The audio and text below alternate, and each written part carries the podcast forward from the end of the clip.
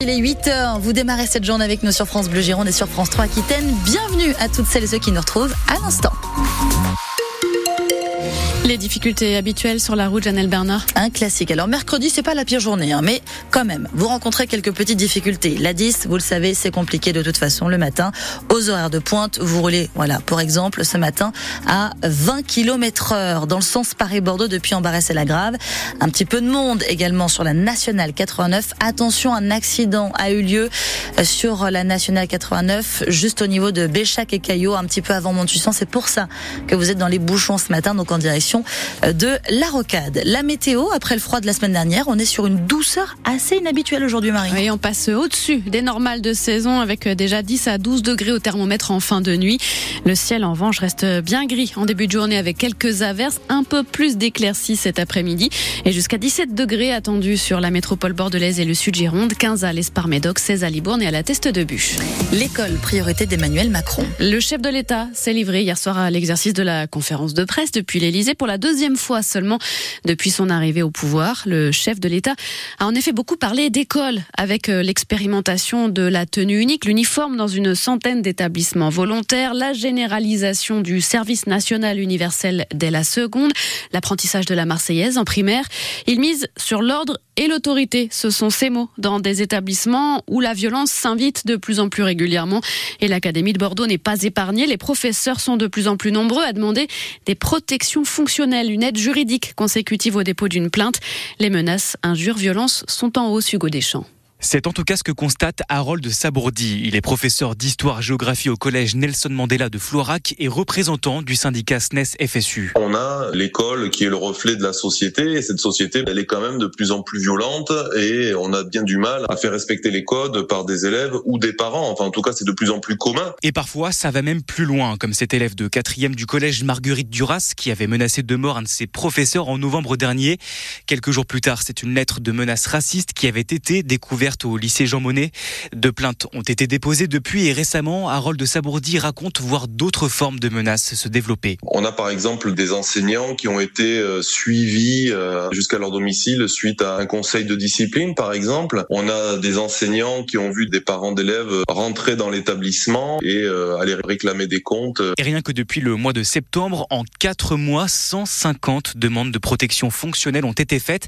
C'est aussi parce que le dispositif est de plus en plus connu et explique la rectrice de l'Académie de Bordeaux, Anne Bizanifort. Je pense d'abord qu'il y a une culture euh, du signalement, de ne pas tolérer des actes qui sont pas adéquats dans le comportement. Et d'ailleurs, je n'ai aucune tolérance vis-à-vis euh, de cela. Mais la rectrice insiste, il faut encore plus de fermeté dans les établissements. Emmanuel Macron est également revenu hier soir sur la polémique autour d'Amélie Oudéa Castera, la ministre de l'Éducation nationale.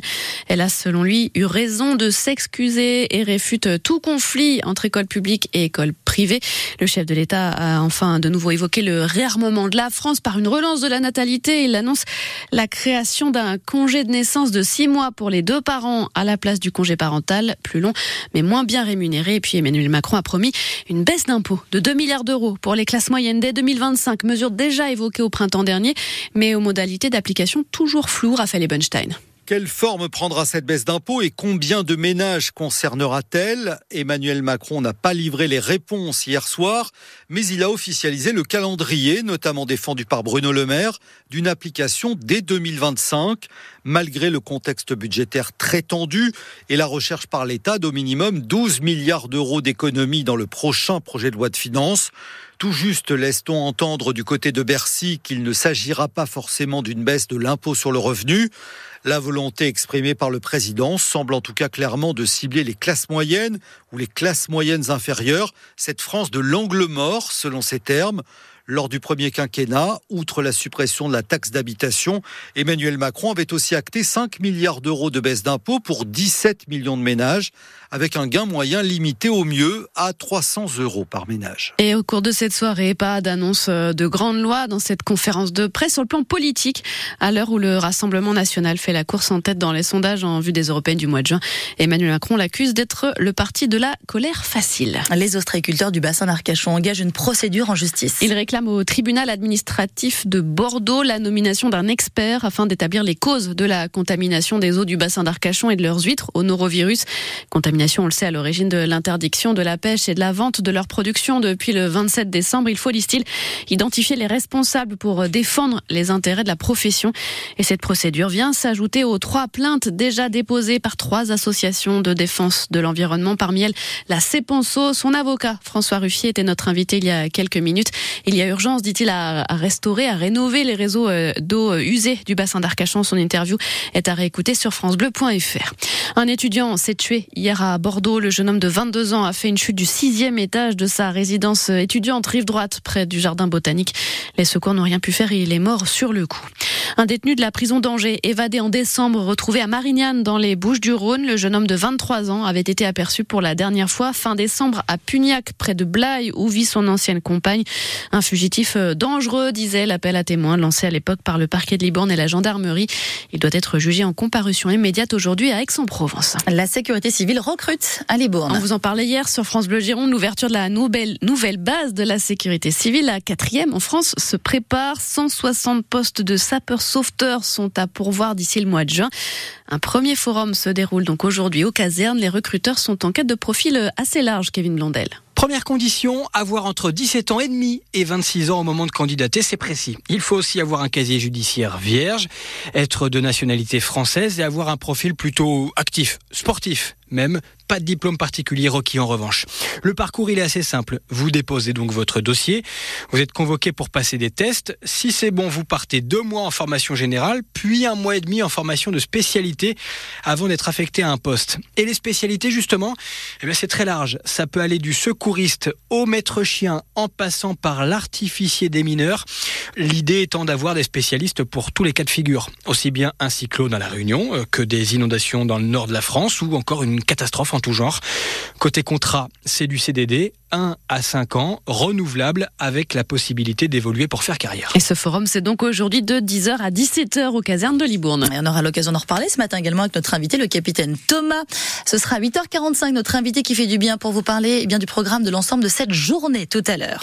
Les opposants à la LGV Bordeaux-Dax, Bordeaux-Toulouse, mobilisés hier à Saint-Médard-d'Héran, une cinquantaine d'entre eux, membres de collectifs girondins et lot-et-garonnais, ont bloqué un chantier des aménagements ferroviaires au sud de Bordeaux.